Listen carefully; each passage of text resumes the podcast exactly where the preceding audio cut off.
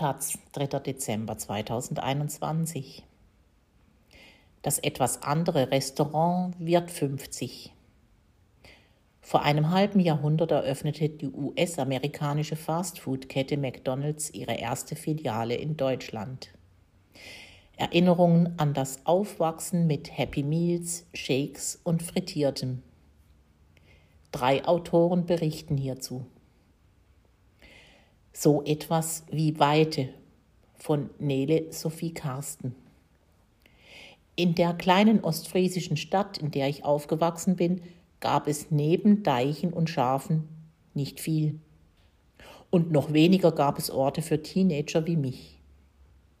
McDonald's war eine Oase der Sehnsucht nach Weltlichkeit, ein Funken USA. Und das Wissen, dass Filialen auf dem ganzen Planeten existierten, verbanden unsere Kleinstadt mit der großen, weiten Welt. Burger für wenig Geld und ein Lokal, das sogar rund um die Uhr geöffnet hatte. Welche Möglichkeiten das versprach. Pommes nachts um drei glichen einem Akt der Rebellion in einer Umgebung, in der sonst wenig rebellierte. Mit dem Gratis-WLAN luden wir die neueste Version Doodle Jump auf unseren iPod Touch und spielten um die nächste Portion Chicken McNuggets. Wir verbrachten ganze Tage und Nächte dort. Mal mit Anlass.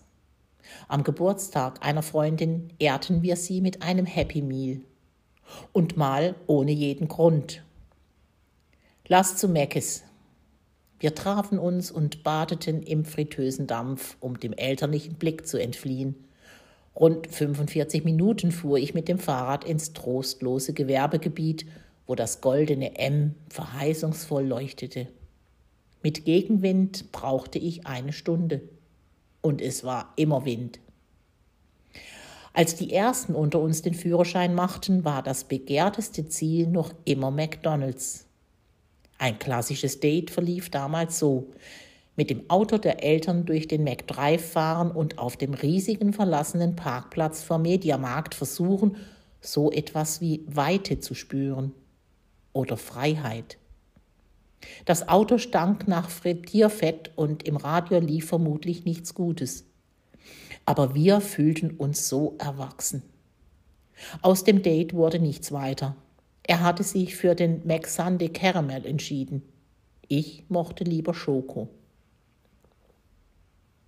Fast ein drittes Elternteil von Erika Zingher. McDonalds übernahm in meiner Kindheit die Rolle des Ernährers. Beim Anblick des großen gelben Ems knurrte nicht nur mein Magen, mir wurde auch wohlig warm. Bei McDonald's fühlte ich mich zu Hause. Die Fastfood-Kette war wie ein drittes Elternteil, das sich nicht nur darum bemühte, mich satt zu machen, sondern mir zu jeder Mahlzeit auch noch ein Spielzeug schenkte und mich nach den fettigen Pommes auf einen aus buntem Plastik gebauten Spielplatz mit Bällebad schickte. Eines Tages allerdings kam McDonalds seiner Aufsichtspflicht nicht nach. Ich muss vielleicht sechs gewesen sein, hatte mir den Bauch mal wieder mit einem Happy Meal vollgestopft, Fanta, Pommes und Chicken McNuggets und kletterte alleine auf dem Spielplatz herum. Irgendwie muss mein Arm in eine Lücke zwischen Plastikrutsche und die darunter liegende Holzkonstruktion geraten sein. Ganz genau kann ich mich nicht erinnern. Ich war im McDonalds-Koma. Jedenfalls steckte ich fest, das gesamte Gewicht einer Rutsche auf meinem Kinderarm. Ich schrie, ich heulte so laut, man konnte mich nicht überhören. Zwei herangeeilte Männer hoben die Rutsche an und konnte meinen zerquetschten Arm befreien. Ergebnis Arm gebrochen, Gips für mehrere Wochen. Um mich auch weiter als Kundin zu halten, beschenkte McDonald's mich mit Gutscheinen, die Monate reichten. Schmerzensgeld gab es auch. Für mich als Kundin zählte natürlich ersteres eindeutig mehr. Viel Schlechtes ist in all den Jahren nach diesem Unfall über McDonald's erzählt worden. Das Essen sei ungesund, das Plastikspielzeug schädlich und in manchen Burgern gar nicht das drin, was draufstünde. Meine Beziehung mit McDonald's hat all das überlebt. Immer nach dem Schwimmtraining von Ambros Weibel. Wenn ich meine Mutter treffe, sagt sie irgendwann immer sowas wie, als du noch unter meinem Ernährungsregime warst, hast du anders ausgeschaut. Das stimmt. Und trotzdem denke ich, wenn ich mich an das Essen in den 1970er Jahren erinnere, mit Freuden nicht an ihren Fruchtmagerquark oder die zehn Steaks, sondern an den McDonalds am Münchner Nordbad, Hohenzollernstraße, Ecke Schleißheimer Straße. In München hatte 1971 die erste Filiale in Deutschland eröffnet. Bis heute ist in der bayerischen Landeshauptstadt die Zentrale des Burgerbraters daheim. Zu McDonalds durfte ich mit meinen Brüdern nach dem Training im Schwimmverein. Unser Favorit waren aber nicht Burger, sondern die längst von der Karte genommenen Hähnchenflügel oder Hähnchenschenkel, das weiß ich leider nicht mehr genau. Dazu gab es eiskalten, in der Kehle schmerzenden Vanille-Shake. Das Essen war nach dem Training eine Riesenbefriedigung und eine totale Sauerei. Der ganze Tisch lag am Ende voller abgenagter Hähnchenteile und Papierservietten. In eine davon muss mein älterer Bruder einmal seine Zahnspange eingewickelt haben. Als wir gehen wollten, war sie jedenfalls weg und der Tisch leer.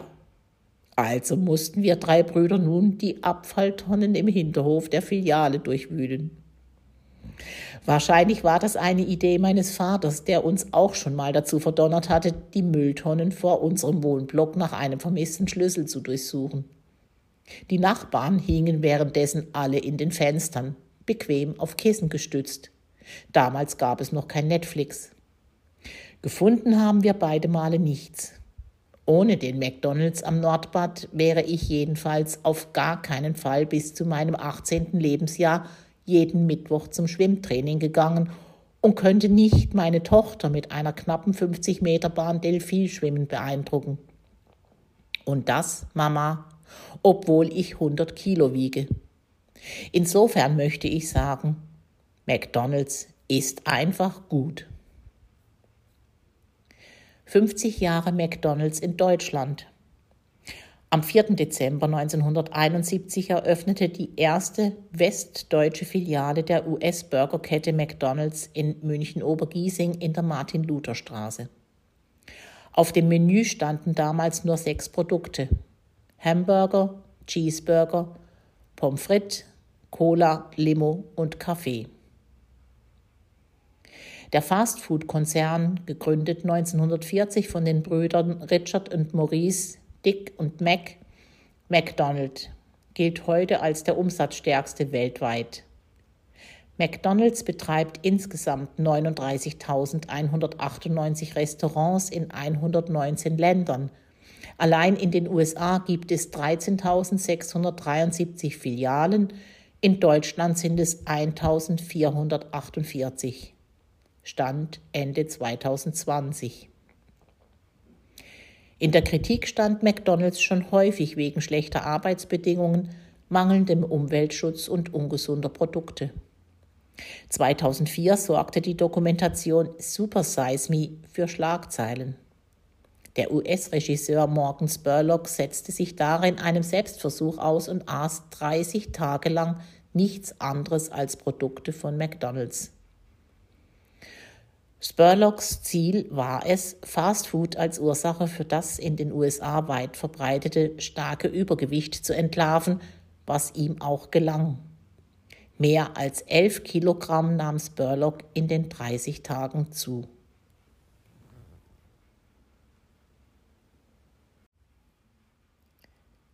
Taz am Wochenende, 27. und 28. November 2021.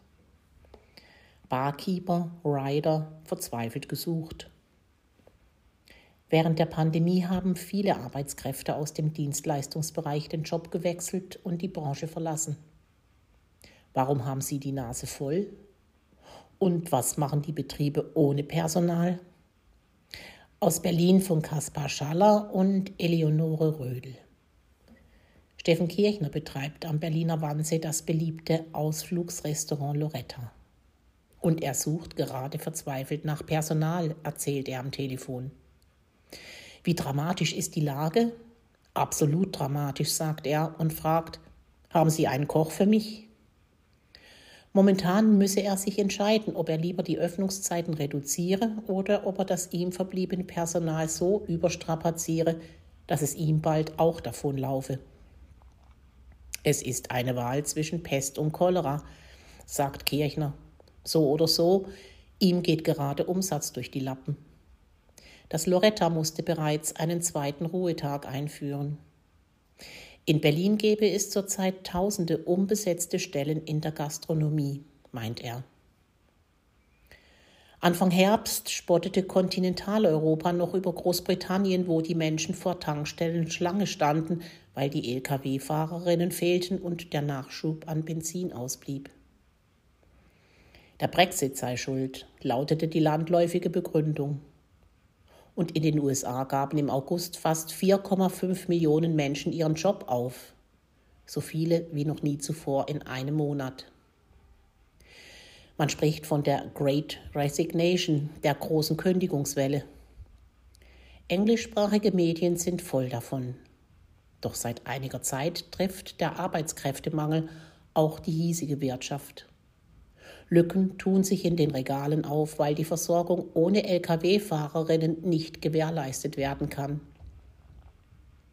In den Schaufenstern von Bars und Restaurants kleben Zettel, die zur Bewerbung auffordern. Lieferdienste wie Volt versuchen mit Geldprämien neue Fahrerinnen anzuwerben. Und die Bild-Zeitung sieht den Ausschank von Glühwein auf Weihnachtsmärkten in Gefahr, zumindest auf denen, die noch stattfinden dürfen. Deutschland fehlen laut der Schätzung von Expertinnen über eine Million Arbeitskräfte. Am vielbeschworenen demografischen Wandel kann es noch nicht liegen. Zu schnell kam diese Wende, zu plötzlich sind der Wirtschaft die Leute ausgegangen. Und es geht im Moment auch nicht um den seit Jahren bestehenden Fachkräftemangel. Es fehlen zurzeit viele Menschen, die in Jobs arbeiten, die man schnell lernen kann, Jobs im Dienstleistungssektor. Doch wo sind sie hin? Und wie viel hat das mit Corona zu tun? In der Pandemie sind auch neue Jobs geschaffen worden. Die Taz hat mit vier Menschen gesprochen, die während der Pandemie entschieden haben, beruflich etwas Neues auszuprobieren und dabei Chefs zurückgelassen haben, die jetzt verzweifelt Ersatz suchen. Octavio ist einer, der gewechselt hat. Der 28-Jährige war bis vor kurzem Fahrer beim Lieferdienst Gorillas. Auch wegen der Debatte über seinen ehemaligen Arbeitgeber will er seinen richtigen Namen nicht in der Zeitung lesen, aber auch aus Respekt vor seinem neuen. Denn heute hat Octavio eine Stelle, die seiner Ausbildung entspricht, als Videocutter in einem Medienkonzern. Octavio ist vor ein paar Jahren aus Lateinamerika nach Berlin gezogen, der Liebe wegen. In einer Bar in Neukölln erzählt er von der körperlichen Belastung durch die Arbeit als Rider, von den Unwägbarkeiten der Start-up-Welt und wie sehr er sich freut, endlich einen richtigen Job zu haben. Octavio berichtet von ständigen Rückenschmerzen, weil er bis zu 20 Kilo schwere Rucksäcke durch die Straßen fuhr und Treppen hochschleppte. Während des Lockdowns sei das besonders schlimm gewesen. Viele wollten nicht mal zum Einkaufen raus. Also brummte bei den Gorillas das Geschäft. Für körperliche Arbeit wird ein Stundenlohn von 10,50 Euro aber immer zu tief sein, findet Octavio. Eines Tages, erzählt er, schloss der Lieferdienst auch noch die Pausenräume mit Kühlschränken, sodass die Rider zwischen den Aufträgen draußen im Regen warten mussten.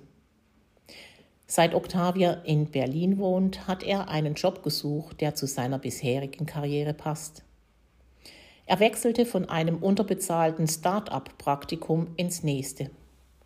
Seit 2019 schrieb er über 50 Bewerbungen, erfolglos. Doch plötzlich klappte es. Das habe auch mit der Pandemie zu tun, davon ist er überzeugt. Der Arbeitsmarkt sei in vielen Bereichen ausgetrocknet. Das muss man Frederik Farning nicht erzählen. Farning ist einer der Gründer der Arbeitsvermittlungsplattform ZenJob. Jeden Monat vermittelt ZenJob etwa 20.000 Menschen an Unternehmen aus den Bereichen Logistik, Gastronomie und Einzelhandel. Farning steht im ständigen Austausch mit Soziologinnen, die den Arbeitsmarkt erforschen und mit Unternehmen, die Arbeitskräfte suchen. Er weiß also, was der Markt will. In welchen Bereichen ist es gerade besonders schwierig, Angestellte zu finden?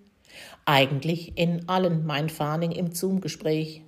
Es gäbe viel zu wenig verfügbare Talents, für befristete Teilzeitangebote seien momentan kaum Leute zu finden. Und viele aus der Gastronomie seien während des Lockdowns in den Einzelhandel gewechselt, als dort verzweifelt Personal gesucht wurde, die die Kassen bedient und die Regale mit Klopapier und Nudeln auffüllt. Auf dem Bau, in der Gastronomie und der Logistik gibt es viele Jobs, für die man wenig Vorbildung braucht auch in denen, die die einzelne Arbeitskraft bisher leicht zu ersetzen war. Deswegen waren die Löhne bislang meist niedrig, die Bedingungen schlecht. Vielleicht ändert sich das aber gerade zugunsten der Arbeitnehmerinnen. Denn wenn die Chefs keinen Ersatz finden, müssen sie ihre Angestellten besser behandeln. Farning sieht eine Verlagerung. Arbeitnehmerinnen seien jetzt stärker in der Lage zu bestimmen, mit welchem Lohn sie nach Hause gehen, welche Arbeitsbedingungen sie akzeptieren. Sie sind deutlich emanzipierter, so Farning. Der durchschnittliche Stundenlohn auf seiner Vermittlungsplattform liegt zurzeit bei 13,50 Euro. Farning erwartet eine baldige Steigerung auf 15 Euro. Sehr, sehr cooler Trend, der sich da abzeichnet aufgrund dieser Knappheit, erklärt er. Das bedeutet ein deutlich stärkeres Empowerment auf Seiten der Talents. Christoph ist 53 Jahre alt und hat die vergangenen sechs Jahre als Fahrer gearbeitet, bis zu diesem Herbst. Christoph, der seinen richtigen Namen ebenfalls nicht in der Zeitung lesen will, hat Blutproben aus Arztpraxen ins Labor gebracht. Die Lage auf Berlins Straßen hatte sich wegen Corona und den unzähligen Online-Bestellungen aber so verschlechtert, dass er von seinem Job immer genervter wurde. Man fährt immer mehr gegeneinander, brummt er ins Telefon. Erschwerend hinzu kamen deutlich mehr Verkehr und Touren als vor der Pandemie. Christoph kann stundenlang über den Verkehr schimpfen, die Riderinnen der Lieferdienste regen ihn besonders auf. Ich verstehe das schon, dass das arme Kerls sind, die Zeitdruck haben, sagt er. Aber über den Bürgersteig müssen die trotzdem nicht rasen. Diesen Sommer hatte er einen berufsbedingten Unfall. Sechs Wochen lang war er danach mit mehreren Brüchen krankgeschrieben. Das gehöre zum Berufsrisiko eines Transportfahrers, meint er. Doch als er wieder zurück ins Labor kam, meckerte sein Chef ihn an, er habe durch seine Abwesenheit den Betriebsablauf gestört. Ich darf meine Knochen hinhalten, aber wenn ich zurückkomme, wird nicht mal gefragt. Knochen wieder heile, geht's gut? So, Christoph. Da dachte ich, macht euren Scheiß doch alleine. Er hatte von Freunden gehört, dass anderswo gerade dringend Personal gesucht wird. Ursprünglich hat er Kaufmann gelernt, mit Zahlen und Tabellen kennt er sich aus. Über Empfehlungen bekam er so einen Job im Gesundheitsamt, das dringend Leute für die Dateneingabe suchte. Es sei nicht gerade die spannendste Aufgabe und auch nur befristet, erzählte er. Aber als ich weg wollte, war alles, was sich anbot, ein Strohhalm. Schwierige Arbeitsbedingungen, unverschämte Chefs, Hinzu kommt, dass die Arbeitsämter und Jobcenter im vergangenen Jahr ihre bürokratischen Hürden gesenkt haben.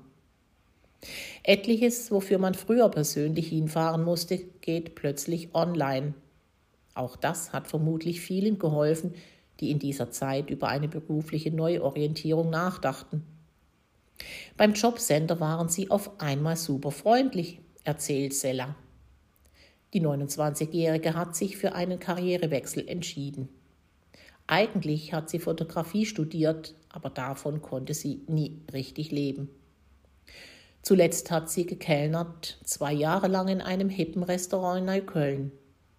Bis spät in die Nacht auf den Beinen, immer freundlich lächeln, auch wenn die Gäste sich wie Arschlöcher verhalten. Dazu häufig noch sexuelle Belästigung, auch durch Vorgesetzte. Sella hatte schon länger die Nase voll davon. Dann musste sie auch noch operiert werden.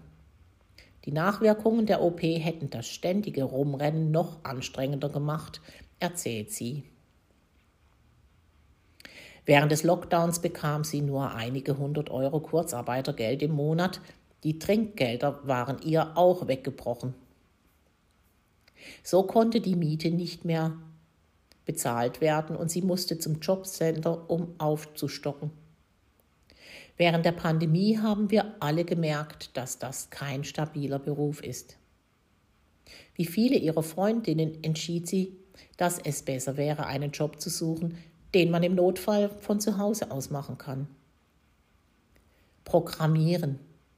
Das klang für Sella, die aus Karrieregründen anonym bleiben will, nach einer sicheren Zukunft. Während des ersten Lockdowns belegte sie im Internet ein paar Gratiskurse in den gängigen Programmiersprachen und merkte, dass es ihr nicht nur Spaß machte, sondern dass sie auch ganz gut darin war. Als sie sich beim Jobcenter erkundigte, ob sie eine Fortbildung machen könne, meinte ihre Beraterin, sie würden ihr sogar ein ganzes Studium an einer privaten IT-Schule finanzieren. Das Problem dabei, das Amt bezahlt nur, wenn man gekündigt wird, nicht wenn man selbst gehen will. Sella entschied sich, offen mit ihrem Vorgesetzten darüber zu sprechen. Sie wolle den Beruf wechseln und würde gern entlassen werden, sagte sie ihm. Doch der Manager des Restaurants weigerte sich. Er finde gerade kein neues Personal, darum könne er niemanden entlassen, habe er gesagt und stattdessen verlangt, dass Sella noch mehr Schichten übernimmt. Um da rauszukommen, musste ich eine andere Karte spielen, erklärt sie. Ein Arzt schrieb ihr ein Attest, das bestätigte, dass sie nicht mehr körperlich arbeiten könne, weil sie unter Komplikationen von ihrer OP leide. Als sie ihrem direkten Vorgesetzten das Schreiben zeigte, habe er angefangen, sie anzuschreien, erzählt sie. Was ihr einfalle, die Crew im Stich zu lassen. Die ganze Zeit heißt es, wir seien eine große Familie. Nach der Schicht trinkt man zusammen, aber wenn ich etwas Neues mit meinem Leben anfangen will, dann gibt's Ärger. Wenige Tage später bekam Silla einen Anruf. Es war der Besitzer des Restaurants, dem noch ein paar Bars gehören. Zuvor hatte er mit ihr kaum ein Wort gewechselt. Der flehte mich am Telefon an, nicht zu kündigen, erzählt sie, noch immer hörbar verblüfft. Er bot ihr freie Schichtwahl an, ein komplett freies Wochenende pro Monat, aber als sie mehr Gehalt forderte, blockte er ab. Sorry, aber für 57 netto macht doch keiner mehr diese Jobs, sagt Zeller.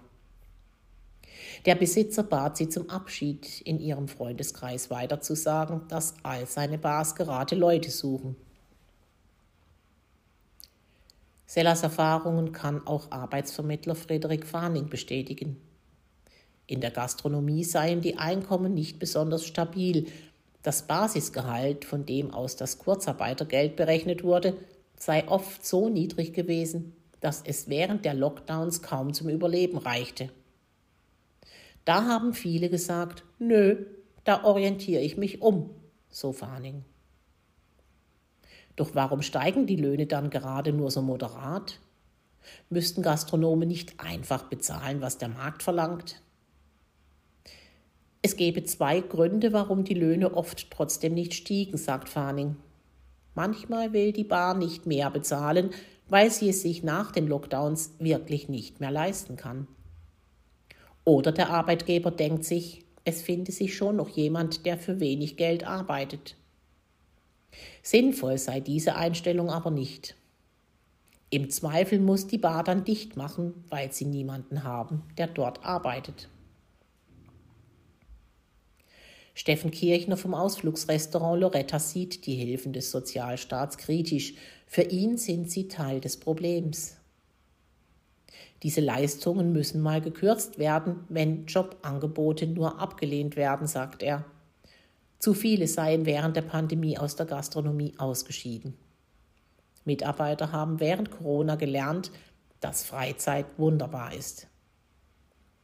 Kirchner will sie nicht faul nennen, die Köchinnen und Kellnerinnen, die nicht mehr am Wochenende und spätabends arbeiten wollen, aber viele Mitarbeiter haben die Lust zu arbeiten verloren. Sie nehmen sogar finanzielle Einschränkungen hin. Am Lohn könne es bei ihm jedenfalls nicht liegen, er zahle Übertarif. Er biete sogar Teilzeitmodelle an. Trotzdem finde er nicht genügend Arbeitskräfte. Donna Stark sitzt auf der Dachterrasse ihrer Friedrichshainer WG. Sie hat zehn Jahre lang im Nachtleben in Hamburg und Berlin gearbeitet, hat an der Tür ausgesucht, wer rein darf und wer nicht, hat die Gäste betreut, hat auf Festivals Kioske betrieben und Künstlerinnen betreut. Dann kam Corona. Das war schon krass, sagt sie. Von einem Tag auf den anderen war alles, wofür ich mich engagiert habe, einfach weggebrochen. Schon vorher sei bei ihr der Gedanke aufgetaucht, mal eine Pause einzulegen. Die körperliche Anstrengung, bei Wind und Wetter draußen zu stehen, immer dann zu arbeiten, wenn alle anderen frei haben, das alles habe sich bei ihr langsam bemerkbar gemacht. Gut bezahlt war der Job auch nicht gerade. Zwischen 10 bis 15 Euro Stundenlohn gab es. Manche Clubs zahlen nicht mal Nachtzuschläge. Aber durch die Arbeit an der Tür war Stark immer Teil einer Gemeinschaft von Raverinnen, die Clubs auch als politische Räume verstehen. Das war ihr wichtig. Bis zur Pandemie. Ich habe zum ersten Mal seit tausend Jahren einfach ohne Nachtschichten durchgeschlafen, sagt sie. Das hat mich ganz schön verändert. Als der Körper und der Geist sich erholt hatten, habe sie zum ersten Mal seit langem Raum gehabt, sich zu überlegen, was will ich eigentlich? Wie soll es weitergehen mit meinem Leben? Was mache ich, wenn ich körperlich nicht mehr mitkomme mit diesem Rhythmus? Corona hat mir gebracht, dass ich besser auf mich höre. Stark hat das Glück, tatsächlich bei einem Club angestellt zu sein. Normal ist das im Nachtleben nicht. Viele, die an der Bar arbeiten, haben bloß Minijobs. Sicherheitspersonal arbeitet oft auf Rechnung. Wer in solch einem Modell festhängt, bekam nicht einmal Kurzarbeitergeld. Den ersten Lockdown hatte Stark noch ausgesessen, die Dachterrasse der WG eignete sich gut für Yoga. Doch als klar war, dass die Clubs so bald nicht wieder öffnen, musste sie eine Entscheidung treffen zu Hause rumhocken oder was unternehmen. Sie habe sich schon immer für Computer interessiert, jetzt hatte sie Zeit, sich damit zu befassen. In Berlin gibt es das Studienfach Informatik und Wirtschaft, ein kompletter Frauenstudiengang, das klang gut. Das Amt war ziemlich cool, erzählt Stark. Nun wird sie wie Sella Programmiererin. Es ist ein Sprung in eine Karriere, die für viele zurzeit sicherer wirkt. Durch Corona boomt alles, was online läuft. Kürzlich seien wieder ein paar Angebote von Partyorganisatorinnen gekommen, die wollten, dass stark an der Tür die Auswahl macht. Doch bei der Bezahlung verdrehte sie die Augen. Das ist jetzt nicht euer Ernst. Dazu komme, hört stark aus der Szene, dass viele Clubs nicht besonders nett mit den Leuten umgesprungen seien, die jahrelang alles zusammengehalten haben. Manche, wie ihr früherer Arbeitsgeber, hätten sich auch im Lockdown um die Angestellten gekümmert, sich zwischendurch bei den Leuten gemeldet, um zu fragen, wie es ihnen gehe, ein Online-Treffen vorgeschlagen. Die waren einfach total am Start, mega supportive. Andere Arbeitgeber, hört stark, melden sich ewig nicht. Dann sagen die, hier, nächste Woche machen wir auf und ihr müsst alle arbeiten. Stark klatscht demonstrativ in die Hände. Aber so eine Dalli-Dalli-Attitüde wollten sich viele eben nicht mehr bieten lassen. Seit Oktober hat sie neben ihrem Teilzeitstudium einen Job in einem frauengeführten Start-up angetreten. So ganz ins Büro habe sie sich aber noch nicht gewöhnt. Meine erwachsene Seite kommt da mehr zum Zug, sagt sie und lacht. So lange auf dem Arsch zu sitzen, bin ich noch gar nicht gewohnt. Octavio weiß die Vorzüge seines neuen Bürojobs zu schätzen und auch die eines richtigen Arbeitsvertrags. Seine Freundin ist schwanger, bald ist der Geburtstermin. Die Agentur hat ihm schon gesagt, dass er dann in Elternzeit gehen kann. Als er das erzählt, klingt er sehr aufgeregt. Denkst du, als Rider kriegt man frei, um ein besserer Vater zu sein, ruft er. Seinen alten Job vermisst er nicht. Die richtigen Namen von Octavio, Christoph und Sella sind der Redaktion bekannt. Kaspar Schaller, 32, ist freier Autor für verschiedene Publikationen. Die Recherche erinnerte ihn daran, wie wichtig es ist, in einer Gewerkschaft zu sein, um gemeinsam für bessere Arbeitsbedingungen zu kämpfen.